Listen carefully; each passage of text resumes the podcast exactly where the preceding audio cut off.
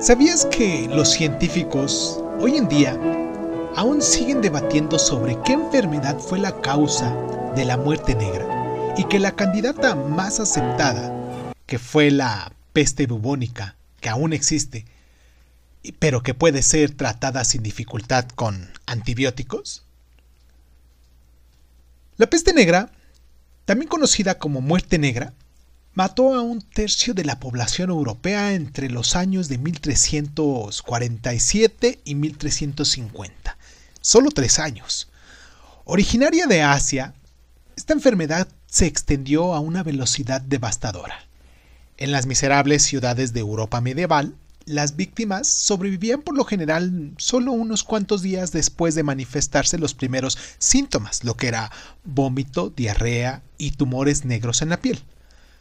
En muchas ciudades la plaga no solo mató a una gran cantidad de gente, sino que también acabó con la ley y el orden, dejando una civilización entera al borde del colapso.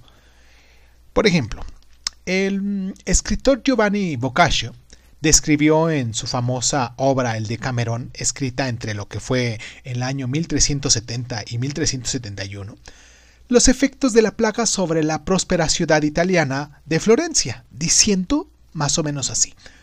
Con este sufrimiento y miseria en nuestra ciudad, la autoridad de las leyes humanas y divinas casi han desaparecido, pues como el resto de los hombres, los pastores y los administradores de la ley han muerto o están enfermos o encerrados con sus familias y su labor queda sin realizar. Cualquiera podía así hacer lo que le viniera en gana. Las consecuencias de la peste negra sobre la sociedad europea fueron tan profundas que muchos cristianos, enfurecidos, echaron la culpa a la epidemia a los judíos, y los progromos que siguieron a la muerte negra se encuentran entre los peores episodios de antisemitismo de la historia. Ahora bien, numerosos europeos comenzaron también a cuestionarse las enseñanzas de la Iglesia Católica y el orden político existente. Entonces, ¿cómo pudo permitir Dios una enfermedad tan cruel? Algunos ciudadanos desilusionados se metieron en sectas marginales como los fragelantes, llamados así porque solían azotarse a sí mismos, y declinó el respeto por la Iglesia. Muchos historiadores creen que la peste acabó con el orden feudal de la Edad Media y abrió el camino para la llegada del Renacimiento.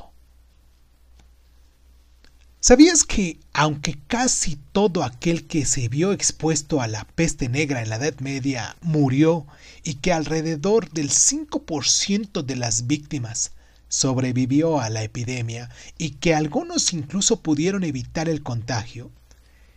Y que los científicos creen en la actualidad que estaban protegidos por una rara combinación genética que aumentaba su resistencia a la bacteria?